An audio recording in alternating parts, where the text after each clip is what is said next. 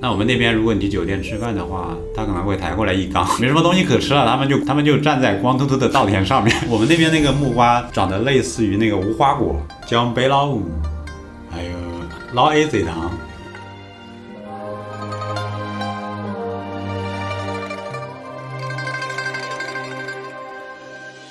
Hello，大家好，欢迎收听新一期的人是铁，饭是钢，今天又是百味的三次方系列了。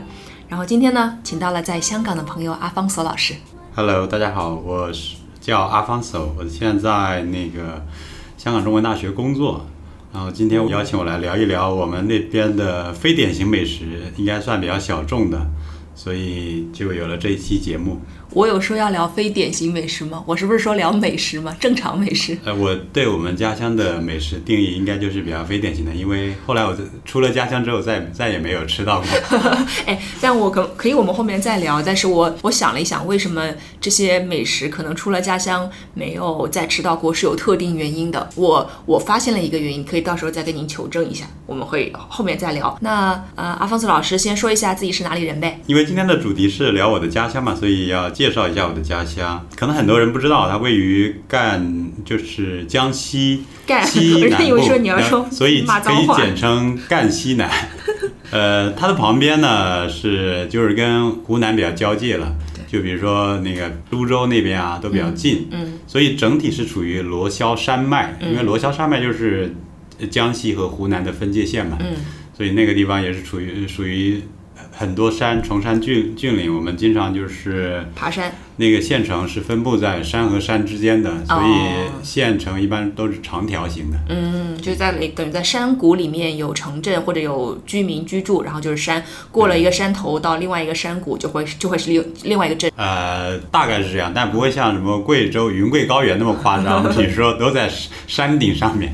对对，哦好，其实我们可能后面在聊到食物的时候，还会再 Q 回来，就是这个它的这个地方吧，对于它的食物啊，还有吃什么东西、怎么吃，可能都有挺多影响的。那我们就开始吃饭啦，那先上哪一道菜呢？先喝酒吧。你们那有这个习惯，我们那儿就是吃饭之前先要选酒啊。呃，也差不多是这个流 程。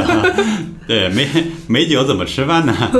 对，然后我了解了一下，你们那边酒可能有那么几种哈。首先就是有老酒，是吧？是你嗯们的说法不？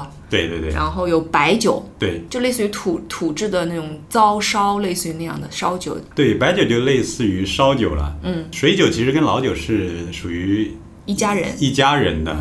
然后他们的关系是什么样呢？就是水酒酿出来之后，一般是当年就要喝完的。嗯如果你过了五六年、七八年之后，就很多年之后，原来这水酒的颜色是青色的，嗯但过了很多年之后，它就会变成红色、嗯褐色，深红色而且带甜味，就像有点像葡萄酒的味道了，所以它叫老酒。嗯，但这种老酒的特点在于，像比如说是呃刚酿的水酒，它很容易上头，嗯，然后你喝酒精度就数马相上对会对有一对点对吧你你喝的时候，马上你就会，嗯，马上就会有反应，它的反应比较快。嗯，老酒呢，它的度数依依然是很高，但是它入口比较纯，因为它有甜味了，像葡萄酒一样，呃，那个比葡萄酒更甜。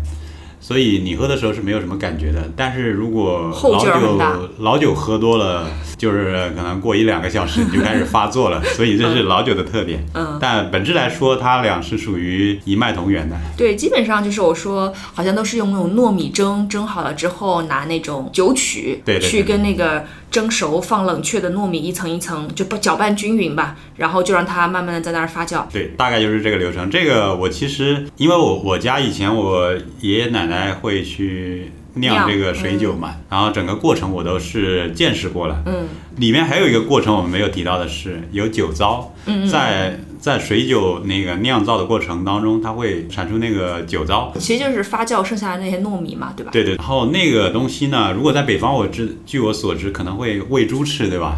真的吗？我不知道啊。酒糟喂喂猪好嘛，的，作为那饲料。猪就醉了。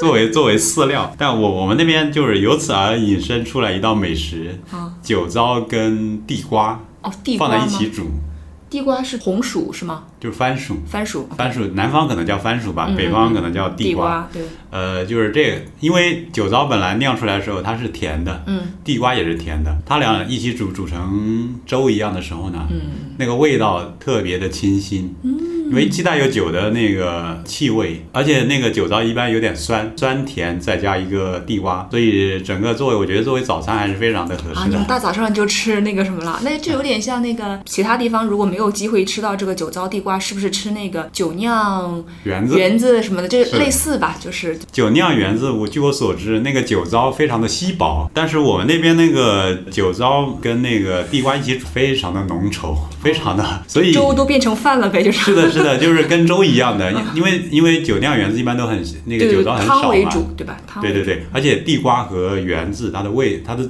它的滋味是不太一样的。嗯，地瓜比较蓬松，而且口感会比较脆，而圆子是比较黏的，所对以糯米的。对，所以它它它这种搭配口味还是完全不一样的。嗯，真的不了解还能这样，但是我以为你，我一开始以为你想说那个酒糟还能继续酿酒，因为不是把那个酒糟拿出来之后再进行蒸馏什么的，就可以制成那种土制的糟烧，就有点像白酒了，就是度数会相对高一点，因为经过了蒸馏啊什么的。啊哦，我那那个步骤就在我们那几年已经没了，可能没有这种工艺吧。哦， 确实确实是比较麻烦，因为就是好像一定要是土法的会比较会酿的那种师傅才会比较容易做这个土制的那种糟烧或者是那种烧酒。我爸就特别喜欢喝这种酒。我们家可能就就我的亲戚里面，可能最喜欢酿酒的就是我外公。哦，我外公因为他特别勤，他反正他每天就是呃要干的事情特别多，特别勤劳。 我以为他每天不干别的事就是酿酒。然后他有个特别有意思的习惯，就是他每顿饭都是要早饭也是要喝酒的哦，。真的啊？他每每一顿饭要喝一斤酒，所以你在这种情况下面，就是一天要喝三斤酒，嗯，呃，那一年就要喝一千多 斤酒，这还刨除了招待客人，对吧？啊，对对对，只所是以自己喝。所以一年起码要要喝一千多斤酒，嗯一千多斤酒，那一缸酒大概是八十斤，他要酿十几缸酒才够自己消费。那所以就是他的每天他有很多工作量，比如说粮食收成好了之后的很大的工作量就是酿酒呗。对对对对，他酿酒是他的一大爱 好，还有榨油。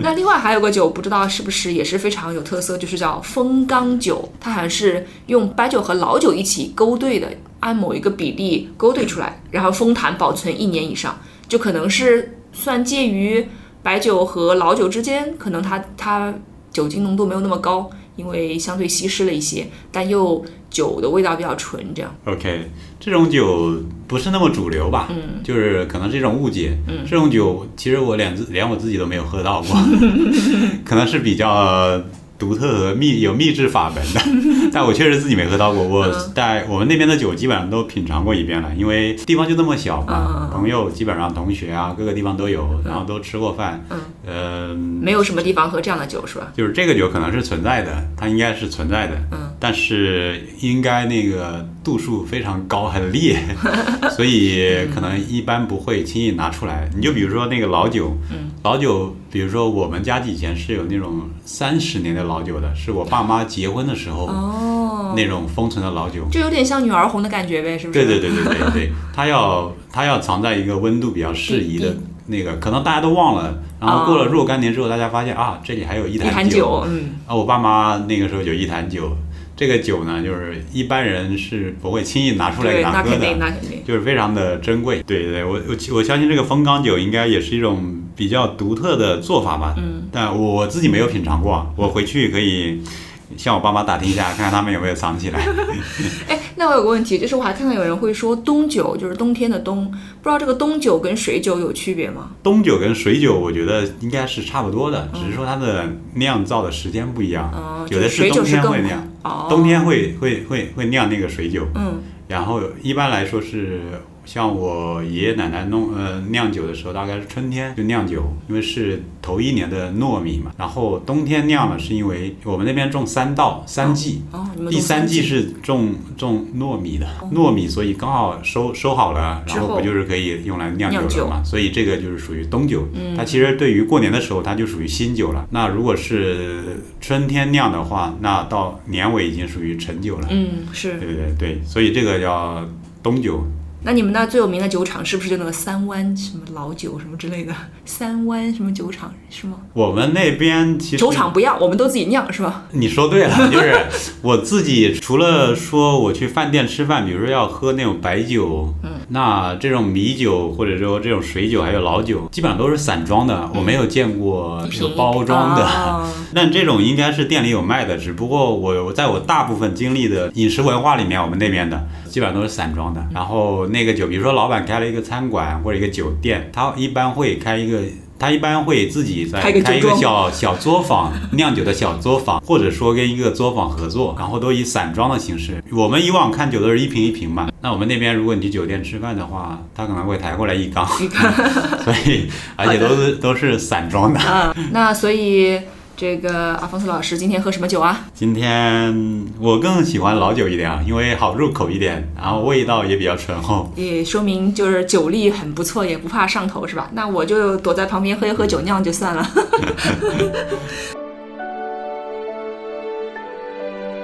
好，那我们要开始吃饭了，酒已经选好了。像我们那边吃饭，就可能还是会说哦，如果是一个稍微就即便是在家里稍微正式一点宴席，可能还是会先上凉菜。我们可能那边凉菜的那个习俗不是很重，所以都是基本上热菜为主吧。嗯，热炒、呃，对对，热炒。然后不过冬天的话就更是如此了。嗯夏天的话可能会有一两道凉菜，凉菜呢包括凉拌黄瓜。那个凉拌黄瓜，我不知道跟你们的做法是不是一样，我们会加醋加白糖。可以，对，应该都差不多，另外一盘凉菜就是那种卤制品。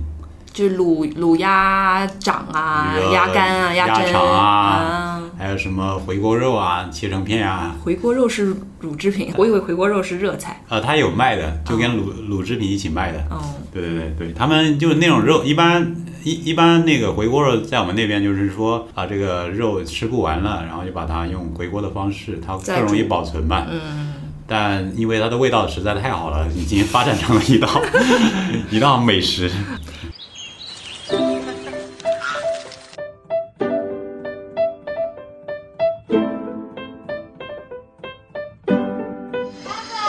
好，那下一道菜呢？下一道菜应该就是我们说的那个血鸭了吧？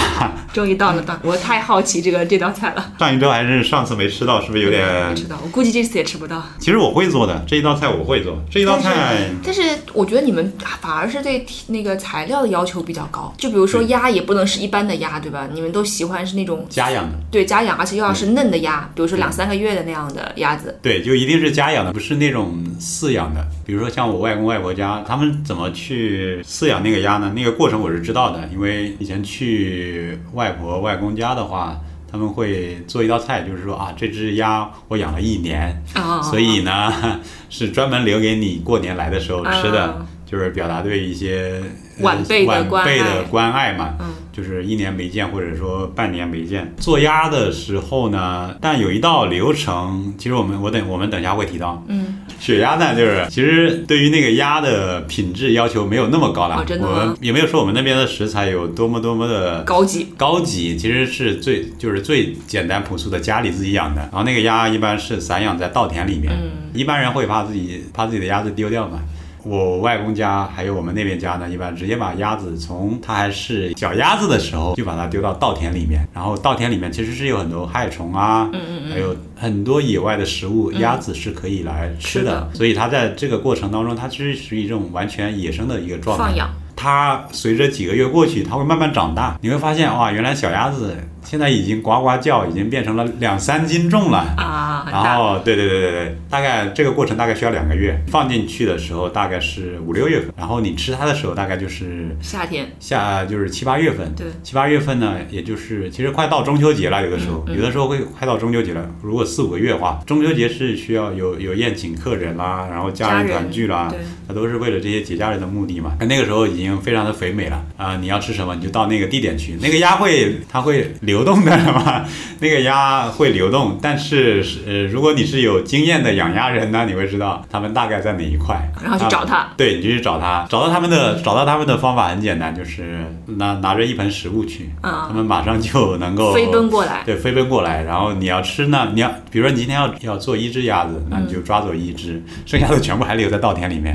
所以它就会慢慢慢慢慢慢的减减少。嗯但这个过程一直一直会持续到，比如说十一月份、十二月份啊，它们还在稻田里面。但是到十一月、十二月份，其实稻田里面已经收割的差不多了，嗯，也没有什么东西可吃了。没什么东西可吃了，它们就它们就站在光秃秃的稻田上面， 所以而且这个时候比较冷了，啊，那到十十十一月底就要把它赶回到家里的鸭棚里面去了鸭棚里面，因为因为外面实在太冷了。嗯，在这个过程当中，就是一只鸭子的长大的过程。对对对，他的一生，从小鸭到餐桌的一生，对，然后做这一道菜呢，其实有一个关键的流程，我们就是血压，血压重在这个血字。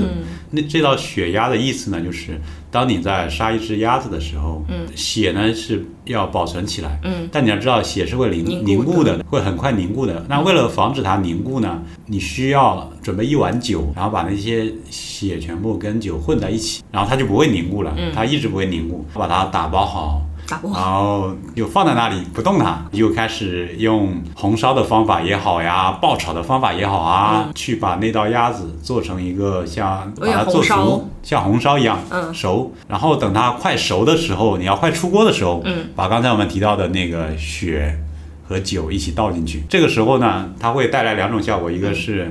它的鲜味已经到了，因为刚刚撒进去的是鲜血。第二个是酒味也进去了，酒味压制住了腥味儿。嗯对，所以这就是血压的由来。但我们现在没有图片，如果你有图片的话，你会发现这一道黑乎乎的非常鲜艳，红色的，对对对我感对觉哎，因为你想说它熟了之后，不就是那个颜色就是有点深色深色的，所以我我会感觉哎，它是不是出来会是黑乎乎的？我以前也以为，但我后来发现血压倒进去之后不是黑色的，嗯是红色的。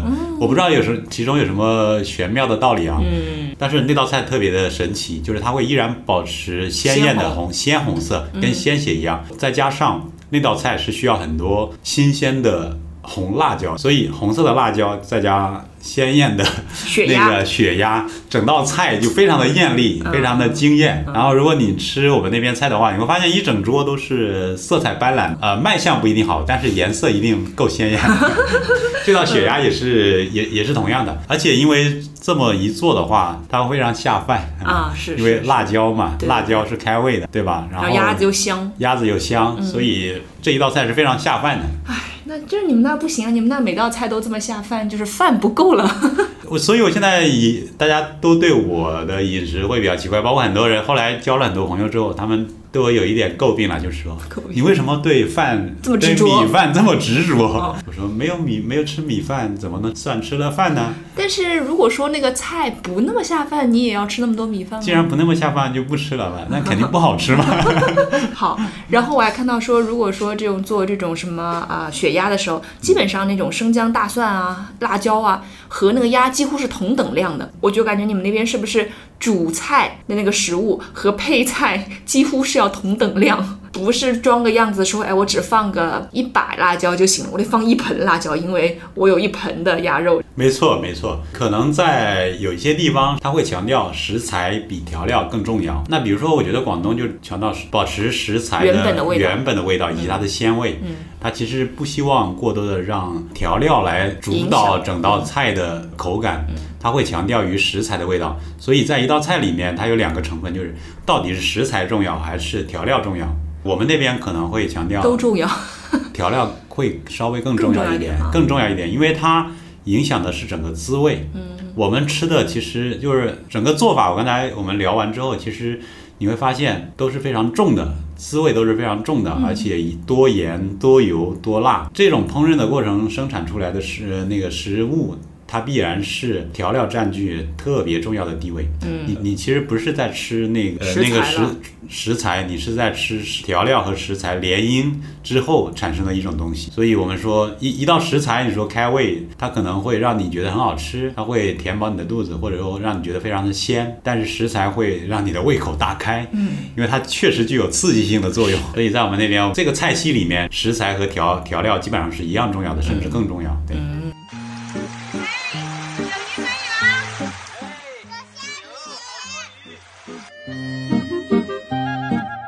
好，那血鸭好吃好吃，我们下面吃什么？下面好像还挺多的，但是我觉得还是要排个序吧。好，否则的话，我们可能今天这这这期节目可能录不完，对吧？ 那还是来上一个比较特色的。那我说田螺吧，田螺可能北方吃的不多，就是螺丝嘛，对不对？就是螺丝。嗯。就可能北方北方可能吃的不是很多，可能以前吃的不多，后来我感觉现在这种饮食文化的混合之后，你看小龙虾全国都是，这种田螺啊也肯定是也全国都是。啊，也是也是，但是我总总体觉得南方可能会更爱更吃喜这欢种河鲜一点。对对这个其实属于已经属于河鲜了。这一道菜的做法呢，其实这些重磅的菜里面，每道菜都离不开酒的影子。对，那这道菜呢，田螺呢，这道菜里面也有酒，所以酒作为一个佐料都离不开的。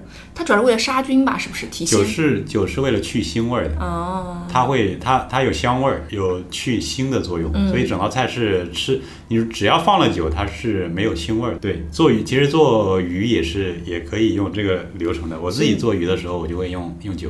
啊，所以你们那边自己酿了酒，除了吃之外还要做菜。 没错，没错，没错。田螺它的做法是这样的，它也比较复杂，怎么又复杂了？ 因为田螺是它是生长，嗯，它它它是生长在那个河里面或者啊池对塘对里对面的嘛，它本身是有很多寄生虫的，它比较脏的，嗯，你需要在吃这一道菜之前把这些东西让它排出来。正常的做法呢，就是如果你有有一筐田螺，我们自己一般是去河里面自己捞了，嗯，捞上来之后，把它在家里养养大概两天三天。同时呢，养的时候有有一点诀窍的啊，就是它是浸泡在水里面，嗯，你要在水上面撒一层油，嗯，撒一层油的，我我我自己猜想的作用啊，就是你得让那些那些河鲜呼吸。它呼吸的时候，它就会把东西身体里面很多东西排出来，嗯，所以你要加速它的呼吸。怎么加速呢？就是当你在水面上滴了一层油之后，它其实会空气不缺够氧了，它气它就会缺氧，所以它的新陈代代谢它的频率会加快。嗯，加快之后呢，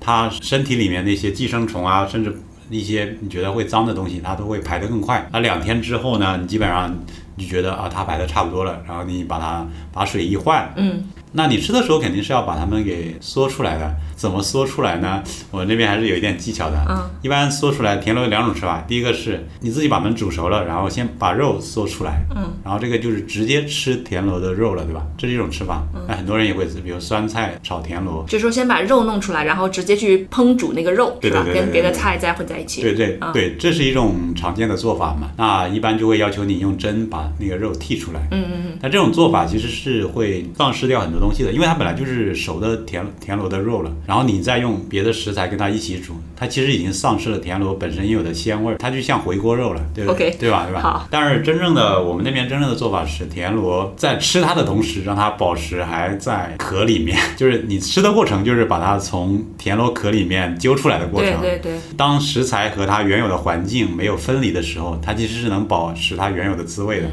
但这个过程当中呢，你吃的时候你总不能一颗一颗把它敲破吧？所以我们需要做一种方法，就是你要把田螺，田螺是有两端的，对嗯一端是封闭，一端是开放的。那个尖的一端是封闭的嘛，封闭那一端你要用老虎钳把它剪把它剪剪屁股，我掉，们叫剪掉之后它就变成了一个连通的了，对就是有空气头可以，对就是就是头也是头头也是开放的，开放的尾巴也是开放的啊。这个时候你只要在任何一端施加一个力，它就会被吸出来，被压力压出来。嗯嗯嗯。其实你剪完它的端，田螺还是活的。对还是活它的它没有死，因为没有剪到它的内内脏嘛，只对是剪掉它的外壳而已。然后这个时候呢，还是用同样的方法爆炒， 爆炒又来 了，有发现？上很多油。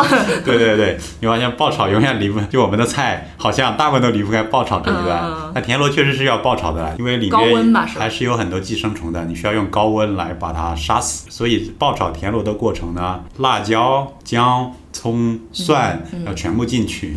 然后在锅里面爆炒，当然了，那个油是要很多的。嗯就爆炒的差不多之后，好了，我们现在又要来酒 了。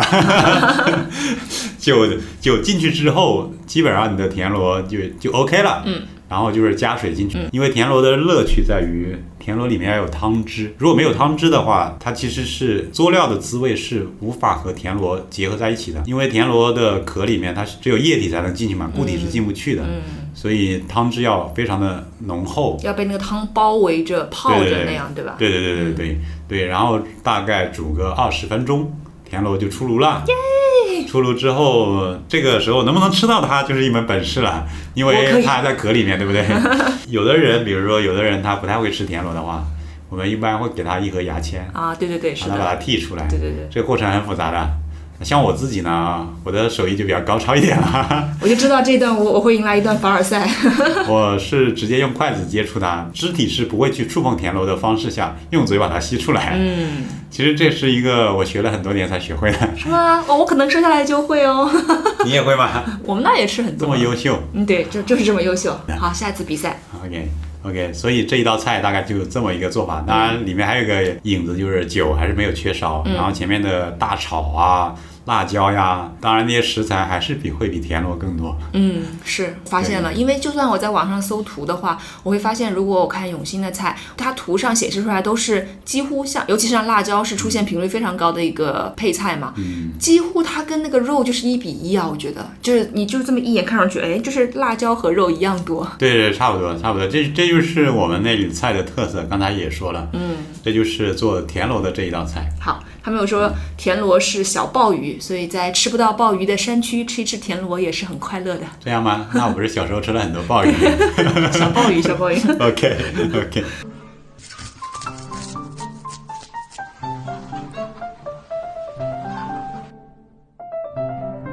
下面我们再吃一道看看啊、那一定要给大家选最好的嘛，要不然我们来聊一些小吃吧，因为刚才聊的都是大吃，好，对吧？大吃还是有点腻的，对吧？ 对，吃一些小吃开胃，比如说我们来说一下凉粉，我相信很多人都吃过凉粉的。对，尤其像什么川渝地区凉粉，好像是非常普遍的。对，就这个凉粉，当我还是个呃孩子的时候 啊，然后突然走出我们那里啊，发现哎，原来别的地方也有凉粉啊，竟然他们的凉粉跟我们凉粉好像味道差不多，但是后来我才知道哦，原来两个东西是完全不一样的东西。有什么不同呢？因为好像我们现在能看到的凉粉都是那种什么黑色的，啊还会加对一对些、加一些中药啊，那个是好像是一种植物草本磨制的粉末，对，然后做的。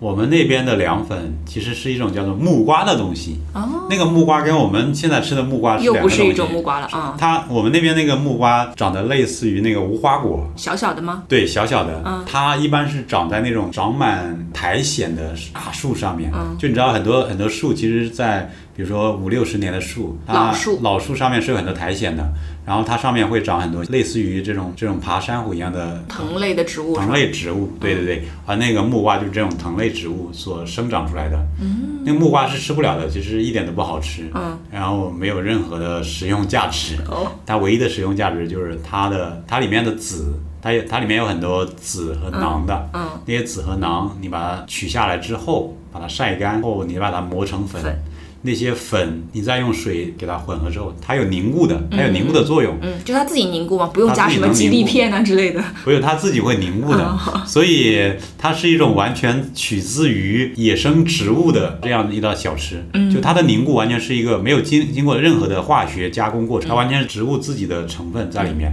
所以这一道东西也很奇怪啊，竟然完全是透明的。呃，我们现在吃的呃吃的很多凉粉可能是黑色的呀，对，会加烧仙草啊什么的对嘛对，是吧像像烧仙仙草草一样，对对对对对对吃法呢也也会不太一样。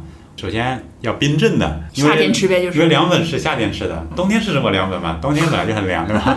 所以夏天吃凉粉一定要首先一定要冰镇。小时候家里还没有冰箱嘛，嗯就会去去有冰箱的人家里面接点冰，买一桶冰或者借一桶冰，然后把那个凉粉放在上面，或者把那个冰放在凉粉里面。嗯，那凉粉肯定要跟水在一起的。嗯然后把叫做冰镇凉粉，这个叫冰镇凉粉。嗯然后当它足够的冰凉之后呢，取来一个大瓷碗，小然瓷后碗不行是吧？呃，小瓷碗也可以啊。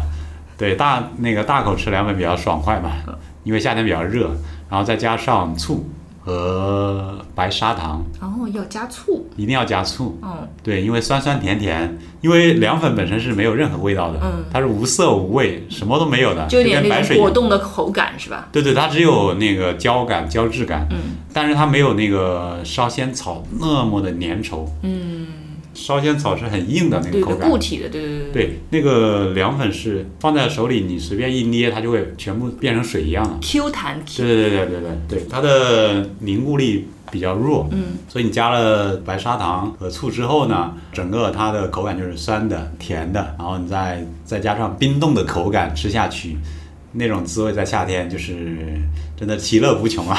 我看他们有人说，过去的时候可能是很多人会在外面摆那种凉粉摊儿，就是那种可能一个老阿姨或者是一个什么的，还说你们吃凉粉都不用勺子，都用那种竹篾的篾片往嘴里送。呃，你应该没经历过是吧？我没经历过篾片那个时代啊 OK 我经历过铁勺那个 时代，就还是用还是用勺子啦哦还是用勺子比较多。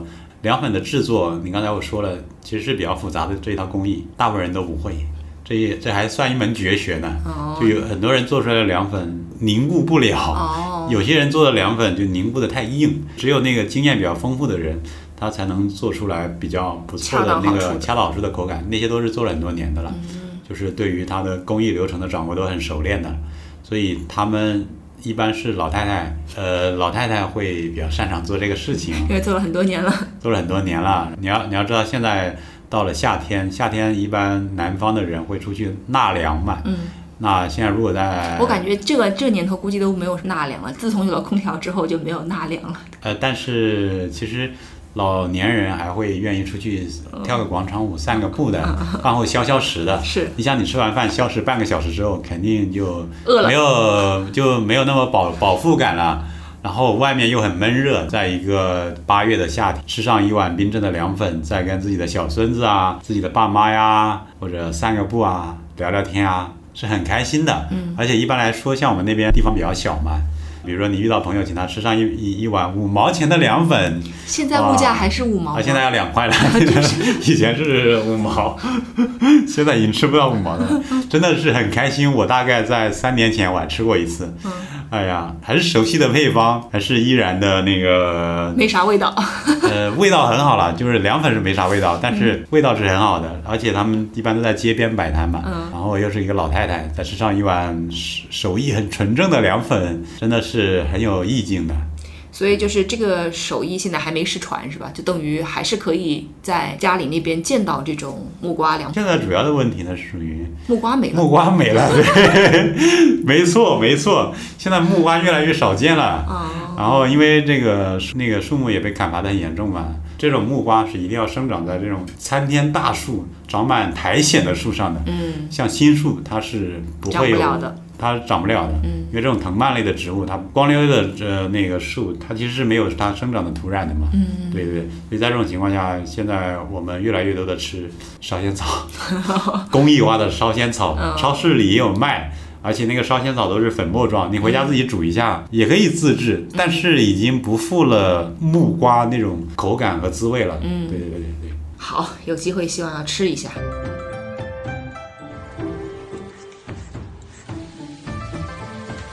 那我们再呃说最有特色的吧，核子四珍嘛，呃，橙皮、蜜茄，还有酱萝卜跟酱姜，嗯，这四道菜，呃，你知道为啥这叫不是盒四道子菜啊、四珍吗？盒子四珍，盒子是什么意思？我都不知道。我们以前那边有一个电视剧啊，拍了一个电视剧，好像叫《大唐飞歌》啊，哦大唐歌妃》好像是，哦好然后讲的就是我们那边的故事。就是永兴的故事是嗯永吗？兴的故事。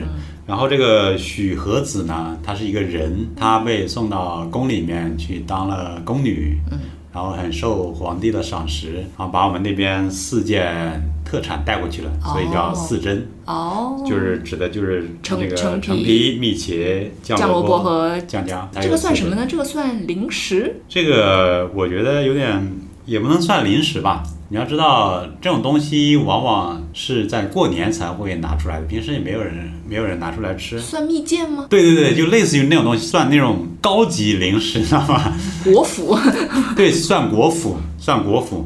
呃，比如说拿橙皮来讲，橙皮其实是什么呢？我相信大部分人都没吃过，因为我后来离开我们那里之后，我就再没有吃过橙皮了。嗯，呃，那个橙皮其实就是柚子皮，所以大家要听清楚，不是陈皮，是橙皮，就是柚子。对，柚子的皮。呃但是那个柚子呢，你不能说它是废物利用啊，嗯，因为橙皮它是在一个柚子长到大概拳拳头头比拳头稍微大一点的时候，就那么大的时候，它其实是里面的果实是没有长开的，呃那个时候是青色的一个橙子，在这种情况下面，它是不具有食用价值的，对吧？嗯嗯，柚子一般到八月份，差中不多秋节前后对就是属最嗯于丰收的时候了，那个时候是最好吃的时候。但是做这个呢，一般是六月、嗯五月、五月、五月就开始做。五月的时候，你想离它成熟还有三个月，嗯它其实完全属于一个婴幼儿时期，对吧？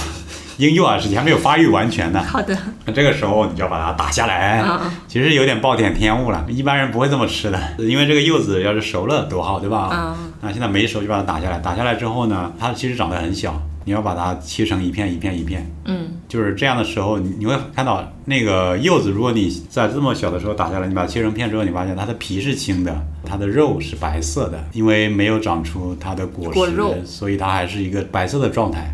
就其实它甚至切开来之后是看不见什么果肉的，都是果我肉们一现点点，一点点啊，就主要那个都是我们东西旁边看那种白色的那种絮一样的东西，是不是絮呃，状的那种、像海绵一样，对海绵像海绵一一样样的东西。对对对对，其实陈皮就是那一层海绵，啊你会把它切成片嘛？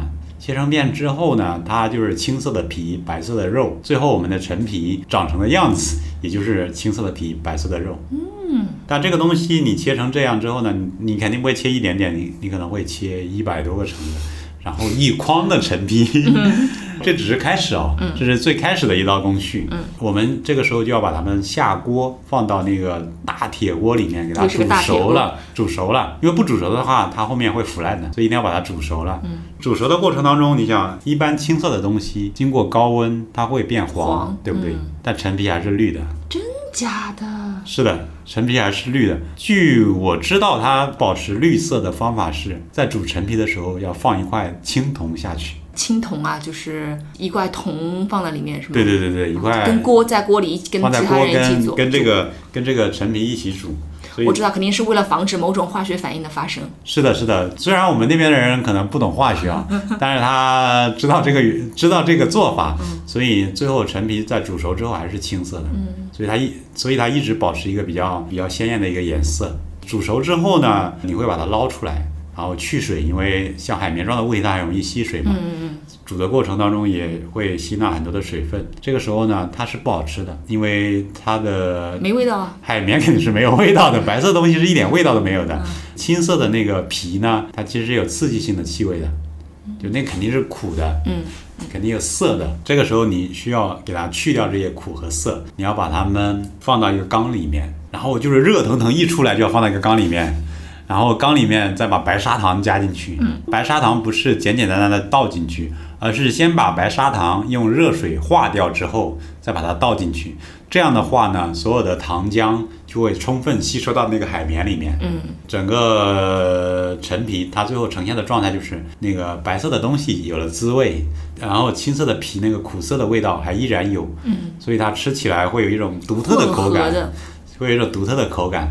在刚才那道程序结束之后呢，它也吸收了糖分，但是它里面还是依然有很多的水分吧。那我们肯定不能这样来保存它吧，你要把它放到一个地面晒干。一条凉席上面晒干，嗯因为做完这一道工序时候也就六月多嘛，六月多就是天气炎热大太阳的时候，对吧？大概曝晒个曝晒大概三天，它基本上就干了。嗯然后整个陈皮的形态呢是圆月弯刀，嗯 我硬邦邦。那吃的时候就是要吃那个嘎吱嘎吱嘎吱的那个硬邦邦的那个脆脆的东西，感觉嗯对对对对对，因为陈皮其实是陈皮跟橘子一样，我觉得它们都属于一种植物了。对对对对，柑橘类的，它其实是有下火的功能的。哦你比如说你感冒了，或者你上火了，那个陈皮不仅能够干吃，你还可以用它来泡水。啊，那不就跟这个陈皮是一样的效果吗？就是这边的那种橘子皮做的那种陈皮，效果很相近啊。对对对对，效果泡很水相近泡水。但是我们那个东西你知道，里面是有糖分的，所以它是既有那个刺激性的那个那个橘子的味道，然后又有甜味。嗯，对。更口感更好了。但一般泡完之后，我们就不会再吃那个陈皮了，因为主要喝那个像水喝茶一样，对对，它确实有下火的那个功效。对，这就是那个陈皮的做法。啊，平时我们是吃不到的啊，这些东西我刚才说的那个四珍四珍，平时是吃不到的。有可能是我们以前那边发展的太落后了， 这些东西还挺昂贵的啊，一般都是过年的时候。我我不知道你们过年会不会拿出一些东西来招待别人会啊，就是用就也是蜜饯啊、果脯啊、零食啊，啊？对，我们就是用嗯用这些东西来替代。会有一个盛装的一个叫盒盘，对吧？嗯对对对你们也叫盒盒子盘对吧？我们没有名字，我们就是一个盒子，我们应该叫有吧？？我们叫盒盘，是一个圆形的嘛，啊，是个圆形的。圆形的，然后分分不同不同的格格子对吧？放进去，然后这个放陈皮，那个放别的四珍，然后这就占了四个格子了，对吧？嗯对。然后你再加点别的瓜子啊商品瓜子啊，葵花籽啊，还有这个西瓜子啊。南瓜子啊，啊，南瓜子啊，对吧？还有自己油炸的一些小零食，基本上这就已经凑满一盒了，对吧？然后你再去买一些花生别的花生啊，还有糖啊，其实就很丰富嗯了。这就是其实是一个待客的之道了。然后这已经讲完了那个四珍中的陈皮，对吧？啊、剩下的几个呢？蜜茄呢？我觉得蜜茄还挺神奇的，是茄子吗？蜜茄确实是茄子，还挺好吃的。 我小时候这些东西，我也小时候这些东西它都是宝贝。呃，爷爷奶奶、外公外婆都要把它们藏起来，怕我平时把它们吃完了，过年没 了，因为确实太好吃了。那所以就是你们也不会自己在家做，基本上也都是在外面买这个都是自己做的呀，啊，自己在家做呀。那不是每一家味道都有可能不一样，基本上都不会呃不一样，气这味是几千年传承下来的手艺，怎么那也不哦会？能每一个人都均匀的吸收了这个手艺吧？这一道这个你看是手艺每个在你这人，儿就失传了吧？我没失传吧？我你只会是做？吗？那不我只是不熟练嘛， 但是我爸妈肯定会的。嗯所以蜜茄就真的是类似于把茄子也是怎么的晒干，然后泡糖水就变成蜜茄了吗？不是蜜茄的做法稍微有一点不一样，蜜茄也是要加糖的，也是刚听出来了，蜜茄嘛，用刚才我们说说的那个做陈皮的方法，首先茄子要切成一条一条，你们用的茄子也是长条的茄子吧？不是那种圆的茄子。紫色的嘛，对对，紫色是紫色，但是我看有些现在有一些吃饭的时候，一些菜的茄子是圆的，还有一些是长条的。哦我我们都吃了长条的。我们也吃的长条的，就是那个圆的，我们那时候还没有，我们那边还没有出现，嗯所以吃的都是这种长条形的紫色的那个茄子，得给它切成条状，然后煮熟，糖还是要加的。嗯嗯嗯，那是加完糖之后呢，你要把它晒干，晒干之后其实不能完全晒干了，你要让它发酵。发酵完之后呢，这个茄子它还是带一点水分的，但是它又变得有点有一点点脆脆的感觉。这个茄子吃上去呢，甜甜的，里面还有茄子的那个籽，我吃那个感觉很不一样。我不我不知道怎么形容啊，但这种零食真的是，呃，虽然很土，但挺好吃的。 我我不知道为什么我们那边会出来这种这么多神奇的东西啊。嗯，那酱萝卜呢，做法依然一样，但酱就萝萝卜卜和不酱甜姜的了。做做法是一样的，对不对？是咸的了吧？酱萝卜跟酱姜不甜了，啊，对啊，这是下不甜了。 对，应该是咸的吧？终于不甜了。OK，酱萝卜的做法，酱萝卜不是用来吃的，它是用来做菜的，做菜做，就是用来做佐料的。它扮演的是佐料的角色。酱萝卜它做法是什么样呢？一条萝卜切成两半，一条条圆形的萝卜切成两半，就两个呃 U 型的，对吧？嗯，就切面是 U 型的。然后这个萝卜呢，你要放糯米进去，哦，真的吗？对，萝卜里面还要放糯米还有盐。哦，盐。盐，然后放到缸里面让它发酵，这个是要一个很长的发酵的过程的。你看刚才那两个是没有发酵的，其实基基本啊上没有蜜茄太是小小发酵，小小的发酵，其实可能就一两天。但是后面讲的这两个是要发酵很长时间的。那个萝卜你要放在缸里面发酵，发酵到什么程度呢？发酵到长出毛。 哦，长毛，对对对，要长出毛。然后这个时候你要加盐进去，加了盐之后，你看它变成咸咸的了，它已不是已经不是甜的了。嗯，这个时候再拿出去晒干，晒得非常非常干，晒得跟陈皮一样 干。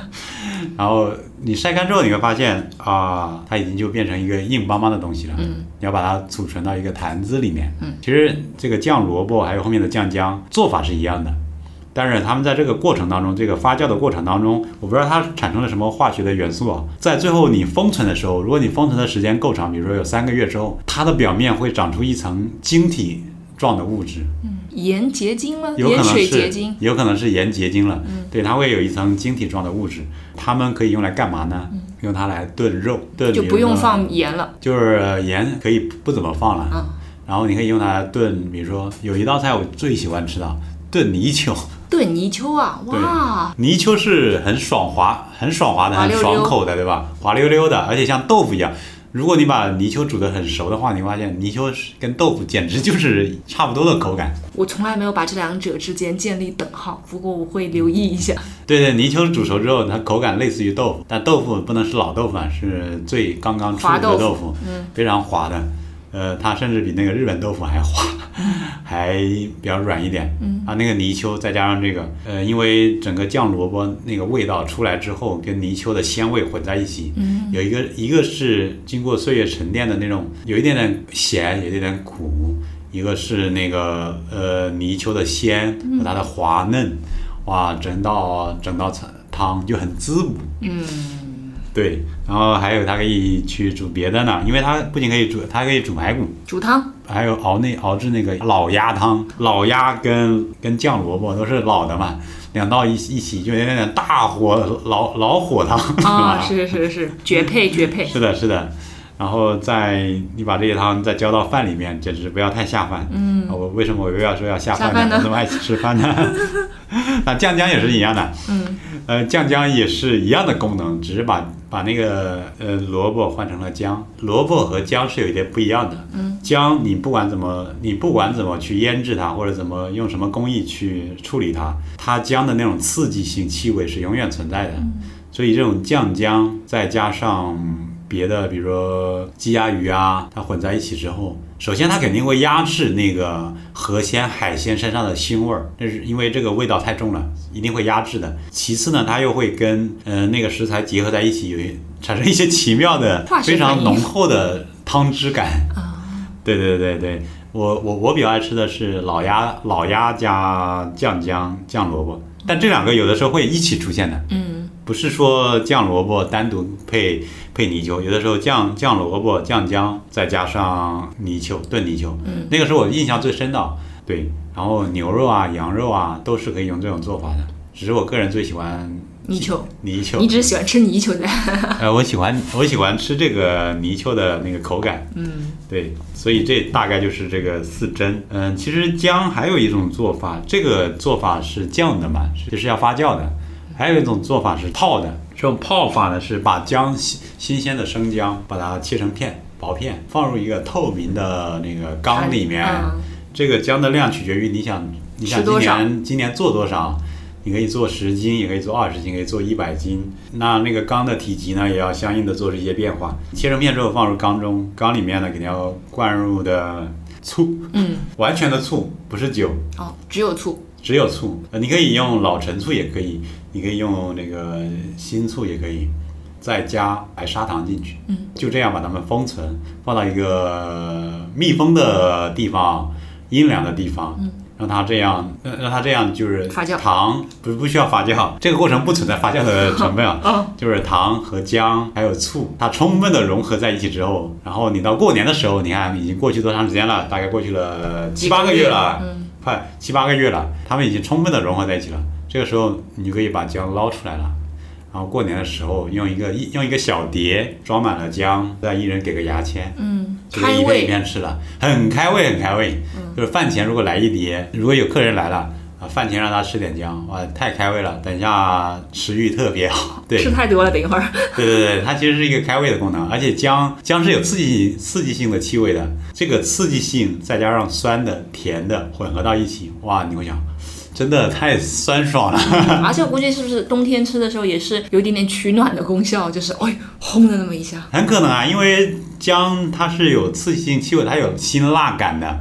嗯，呃，夏天吃会吃得满头大汗，嗯冬天吃可能会全身暖洋洋。嗯，再加上一杯热的白开水啊，再在太阳底下晒个太阳，因为冬天可能呃南方人都晒太阳嘛。对。啊，再聊个天，简直不就是最好的社交呃场合？那个佐料对 吧？对对对对对，社交辅助工具，对对对。好呀，哇，我感觉有点饿了，我想去吃饭了。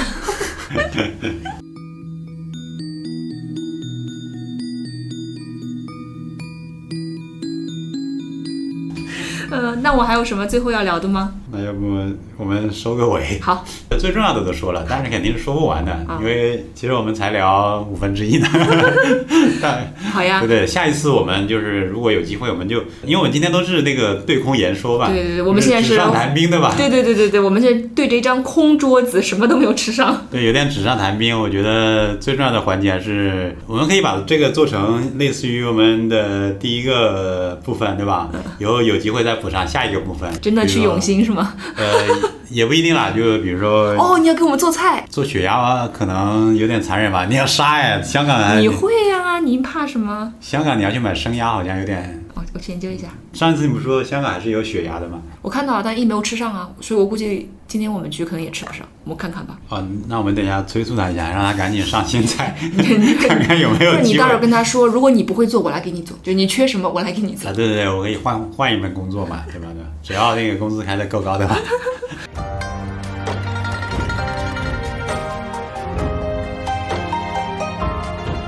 好呀，那最后的最后，其实我是想，我们其实一直没有说到方言的部分，嗯，然后我就想简单的问一问你们对于某一些食材方言是怎么说的？你你你对哪个最感兴趣呢？辣椒、请教。青椒，但是这个是不为什么感觉像青椒啊？红红辣椒也叫青椒吗？它其实有两种，就是有两种叫法，一种叫陈椒，陈一种叫椒，请椒。原因在于呢，我们虽然是一个县，虽然只有几十万人口，但是我们有四种方言。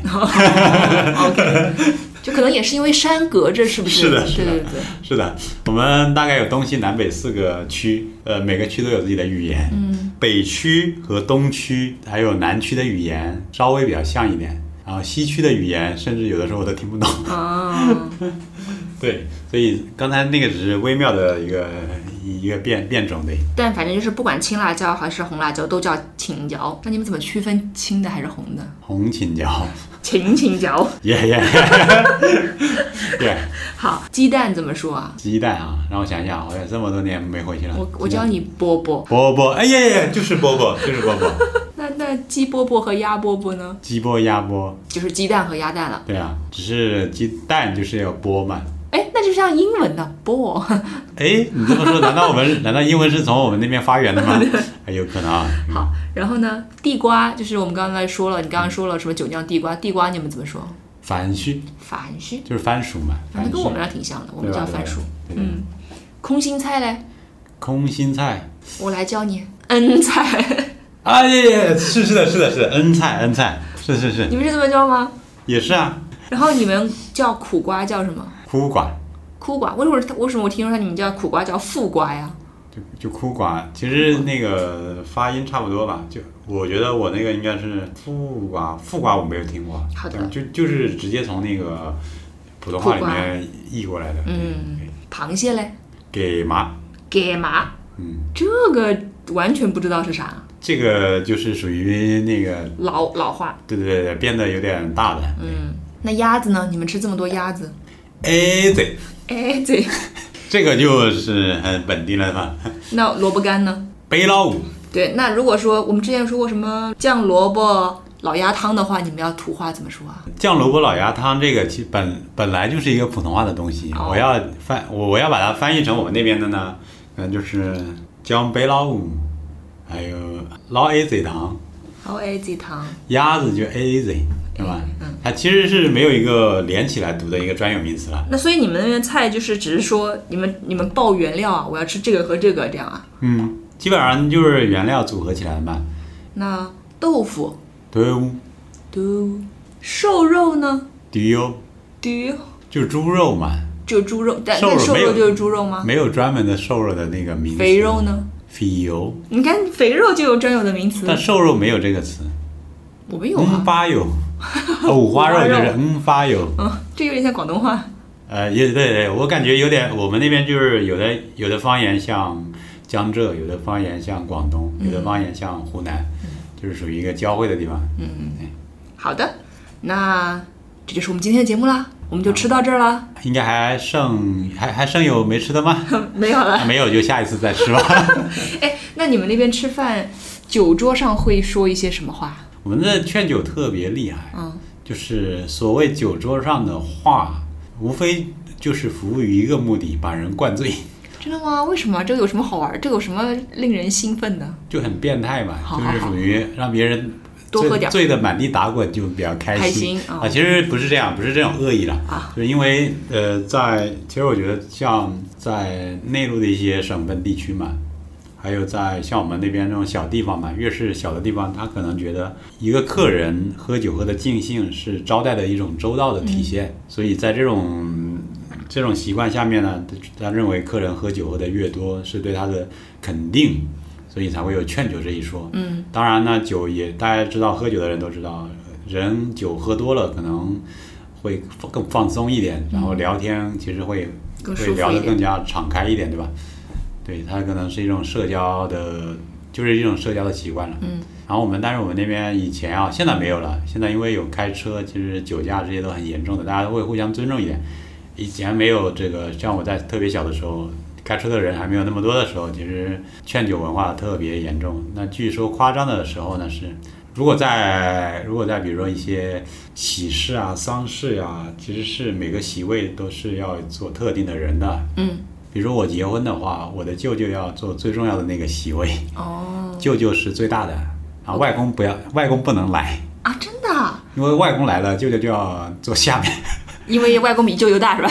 外是公的，是舅舅爸爸。是的，所以外公一般按礼节来说，外公是不会来的。哦那否则就外婆跟呢？外婆也不会来。啊，就那一辈就不会来。对对对，否则就跟舅舅抢风头了嘛。呃，舅舅舅舅舅最大的嘛，呃，所以舅舅会坐在那个最重要的席位上面。但是舅舅是代表我妈对妈妈那边的人嘛。对，那其实结婚办婚礼可能就在爸爸这边办嘛。嗯，呃，爸爸这边的人主要是来操持嘛。那大家都肯定会觉得哇，舅舅来了，我们要好好的招待他，哦就会请五六个年轻气盛的小伙子去给他陪酒。哦，你知道五六个年轻气盛的小伙子，还有那种，当然呢，也不一定全是小伙子，有的时候小伙子也凑不到这么多，可能会找几个四十多岁、五十多岁出头反的正就是酒量好的。酒量好的去陪舅舅，然后喝他舅舅满地打滚。舅舅能喝多少，想喝多少，完全取决于他这张嘴，因为劝酒也有被劝回去，看你怎么把这个话圆回去。嗯，有的时候你要你的嘴巴厉害的话，你会灌倒别人，因为你说到别人无法拒绝的话，就他就只能喝了。嗯，所以他有一些这样的酒令嘛。嗯，所以在这种情况下面，呃，有一个不好的东西啊，就是我听说，呃，在我小时候，在这种场合，如果非常重要席位的人不喝酒，或者说不给面子他喝不了酒的话，他会意思意思说啊，那你既然喝不了的话，那请把你的帽子摘下来，让我倒在你的帽子里面带回去，就是意思意思。其实是酒是带不回去的嘛，嗯就我倒在你的帽子或倒在你的口袋里面，嗯你就相相相当意形形式上把酒装回去了。我们这边的意思就做到了， 你也把酒带回去了，哦 不，OK，然有点陋习了。卡的就多卡一些咯，哦吃得下的话就多吃点儿。 不是多能喝你就多喝一点， 你看你酒量好，对吧？ 好好好好，阿方索老师能喝就多喝一点啊。今天怕是不能喝了，因为今天等下要去吃别的美食了。 好，那就非常非常感谢阿方索老师来节目聊天，谢谢，好的，拜拜，朋友们。拜拜。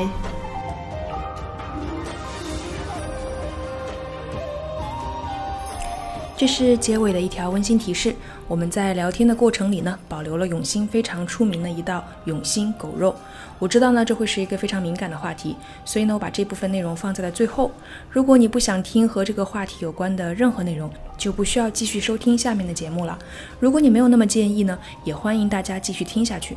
我知道东亚、东南亚、西非、欧洲、大洋洲和美洲的很多地区都有或者曾经有食用狗肉的历史。我们当然不是在为吃狗肉辩护和证明，而且呢，时代在发展，大家的文化传统和饮食习惯也都在改变，对食用狗肉的态度也在不断的变化。在这里呢，我们只是出于介绍的目的而和大家分享。我们也提到了大家越来越少吃狗肉之后的替代食物到底有哪些。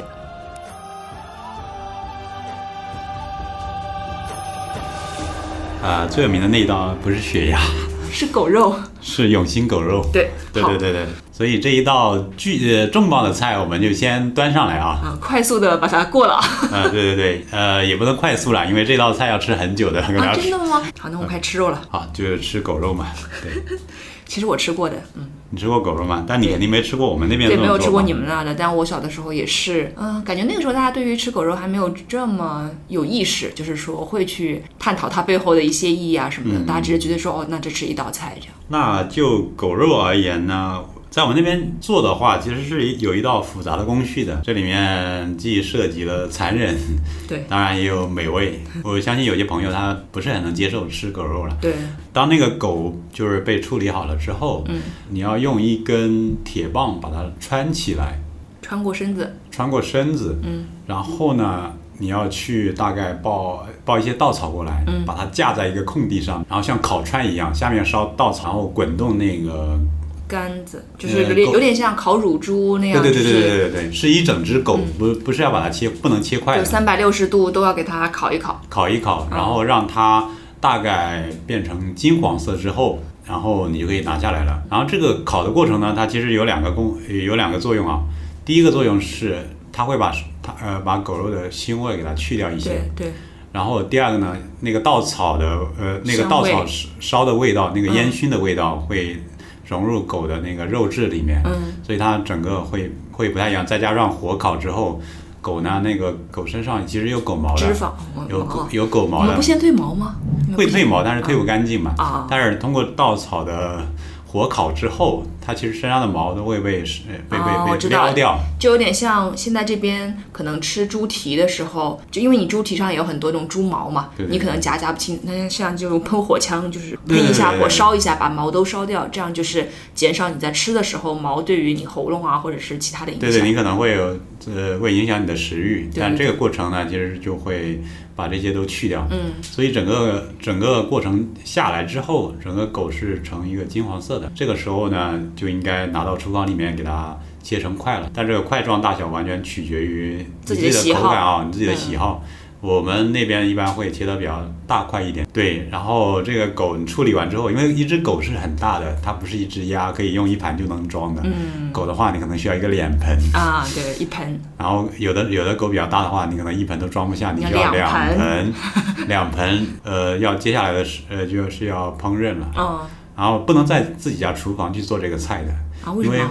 因为在做的过程中会非常的香。然后我们那边其实是有一些那个，作坊嗯就是因因为我们那边会有一些顾忌嘛，就有一些有一些迷信了。嗯就说你在家里做这么香的，会可能会招来一些昆虫爬到家里来，哦所以做这么香的菜不能在家里做，因为它哦的味道真的很大，所以得找一个空地，然后也搭一个临时的灶台，哦，然土后灶，，对对对，土灶，就类类似于拿砖头垒一下，然后把大锅对对对扛对上去。对对对，非常的野性，嗯对，然后再把那个锅要特别大哦，那个因为我们现在呃有了有需要肉进去，然后还需要很多那个别的调料进去，嗯，所以最后会一一那个锅里面的食材会那个体积会非常大，所以你要找一个巨大无比的锅，这个嗯锅可能你整就是、呃、一年就煮那么一次，是的，是的，是的，是的，那种锅我们家现在其实还有，嗯但是是属于爷爷奶奶那一代传下来的，啊，全家饱了。对，因为我们家现在就四口人，不会用这么大的锅，甚至如果你家没有的话，还要去借一口这样的锅，哦或者买一口这样的锅，一到过年的时候拿出来做那种特别大的菜的。哦，整个锅呢，你要倒满油，倒然后满油啊，就是很多油是吧？不需要倒满了，但起码是要倒，我觉得倒三斤油还是要倒下三去斤的，油嗯哦，就是整个个下面全是油，然后你要拿一那个铲也是特制的，啊，因为你要想这道菜可是很大的，你用对普通的铲铲你要铲铲不起下来去，对可能被埋在里面了对。对对，所以应该我估计我自己嗯脑补的应该是它可能有个铲，后面还得接着一个长木棒吧，就是这样才可以远远的都撩它，而且有一点点杠杆原理，是不是容易？啊我们直接用铁锹，铁锹，好的， 但那个铁锹绝对不是平时用来铲土的啊， 那个铁锹是专门买来做这这一道菜的。嗯好的好的当然它也会洗得很干净的，嗯，好好所以就直接拿铁锹在里做面铲铲。，好，做柴，嗯，然后把那个油是把油和锅烧到通红，嗯，然后用大火，下面还是用稻草，不能用别的，不用柴吗？不用柴火吗？柴柴要要在后面煮的时候可以用，但前面还是要用、用那个稻稻草把锅烧红的。嗯，它那个味道是不太一样的。那我有的时候我们觉得干辣椒可能是放点作为调味对嘛，，点缀，我们那边是倒一盆下去的， 一脸盆不 是不是一碗。嗯，所以整个最后是满满的一锅爆炒制，基本上不要烧焦，炒的大家觉得，呃，这也是看个人来判断了。嗯，然后你会在淋汤之前，你会试一下它有没有熟，嗯，用你自己吃一块，然后尝试完之后，如果你觉得熟了，你可以加汤进去了，然后再盖上那个。锅呃盖锅盖，大火猛煮大概五十分钟，嗯然后就可以这一道菜就上桌了。但是其实到这里还没有，呃，还没有结束啊。啊呃，因为这一道菜你也知道，刚才我说所有说的过程，它都是一个其实口味很重的，汤汁很浓厚的。嗯对，这道菜可能要呃吃一一两天的，啊，对对因对为也比较多。对，然后一般是前面第一道菜把肉吃完之后，后面留下了一些，还有一些肉啊。残渣。接下来那道菜就是狗肉煮豆腐，啊，就是说你这个肉吃完了，就主要的肉吃完了，剩下的可能有点底下的东西，就顺便在可能已经吃到第二天，第二天晚上了，然后再把那个拿去煮豆腐。对对对对对嗯对，或者晚上或者中午吃完主菜，晚上用来煮豆腐，因为晚上比较冷嘛，嗯因为这吃狗都是冬天的，夏天是肝肝火比较旺盛的啊，吃这样吃狗的嗯上话火会上 火，所以一般只会冬天吃这一道菜嗯。啊，冬天也有个特点啦，就是家人都团聚了嘛，嗯回家了，然后亲戚都回来了嘛。对其实吃这一道菜，其实主要是图个团团圆圆和吉利。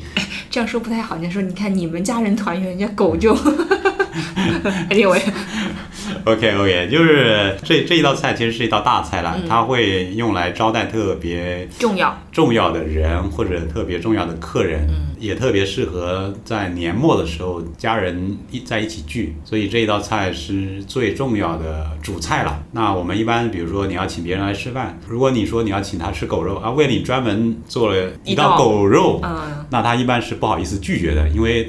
他就知道这是认真的在请你吃饭，而且是非常隆重的在请你吃饭。是是是，这大概就是这一道菜的一个烹制的过程。嗯，但是这一道菜衍生出来的另一道菜，其实叫做羊肉，为什么是它衍生出来的？因为以前我们那边是没有山羊的，是不吃羊肉的，而且南方人是比较比较讨厌羊肉的膻味儿，会有，嗯，对吧？但是随着这些年，其实人口流动变大之后啊，南方人到北方，北方人到还有全国菜系的大流动，对对对其。实南方人在很大程度上已经能够接受羊肉的膻味了。对我们那儿还有每一年都有胡羊节呢，就是办一个大节日，大家一起吃羊肉。所以现在我们那边也能接受吃羊肉了。嗯像我以前是不吃羊肉的， OK，然后现在回到家之后，发现大家也在吃羊肉，但是做法是跟做狗肉的方法是一模一样 的。我估计是不是那个不太让吃就吃这个了？对，然后羊肉的话，如果是羊肉的话，那可能需要更多的人了。啊那可能那一羊肉更大，呃羊更大嘛，对吧？对对对对嗯对，比如说狗肉能吃，起码能吃十几个人啊。嗯。那羊肉可能要吃二三十个人，嗯，那这样的话呢，你需要更大的宴席才能够处理掉这只羊肉。所以我有个问题，你们不会再冰冻了，你们现杀了它羊，可能就直接都一锅都做了，不会再把它暂时的储存起来，你就不需要，你就不需要一下子做这么多嘛。所以你们好像都不太会这样，你们就直接都都做了，都吃了，对对对，这是一我们那边食材的一个特点，就是鲜现杀现吃。鲜鲜，而且从食材的产地到自己家中，其实没有更多的中间环节的。啊那我说羊肉的羊肉的零做零法碳排放就是从那边拿到了自己家里，不会经过中中间的什么冷链运输啊，呃冷链运输啊，它其实会让整个肉质的质感会下降的。那我们那边比如说吃狗肉的话，那确实就是那个 就是处处理狗肉需要你自己来动手，就是、然后羊肉也是一样的。羊肉一般因为我们现在那边有吃羊肉的习惯之后，就有一些人开始散养一些羊在山上开牧场，所以可能他山上养了几千只羊。一般你要吃羊肉的话，绝对不会去超市买买肉，的嗯我们很少去超市买肉的，一般就直接上山上，让他直接买一只羊回来，我要这一只赶回来，赶回来，或者说你要是下不去手呢，那个人会帮你处理羊。啊，基本上是从牧场到餐桌，没有更多的中间环节。那因为我觉得也是跟地方有关了，因为我们那边是六线、七线、八线的小县城，所以它其实并不并不需要那么复杂的冷链运输来保证整个地方的那个食材的供应。嗯，食物它其实可以自给自足的。然后我们那边又有很多的山地啊、土地啊、农田呀、它是完全够自给自足的。就当地人的吃喝都没有什么问题，对吧？嗯对对对，如果你去超市或者菜市场买菜呢，那个菜所有的菜也不会冷链运输是的，他们甚至没有仓库哦，因为他基本上知道我每天能卖多少菜，嗯我就直接从早上四五点起来，我到我的农场里面把那些菜给它准备好，准备好运过来，运运到菜市场自己的摊位上面，然后就可以卖了。嗯，甚至一些比如说肉制品啊，等一下我们会聊到更多的野生的那个食材食材。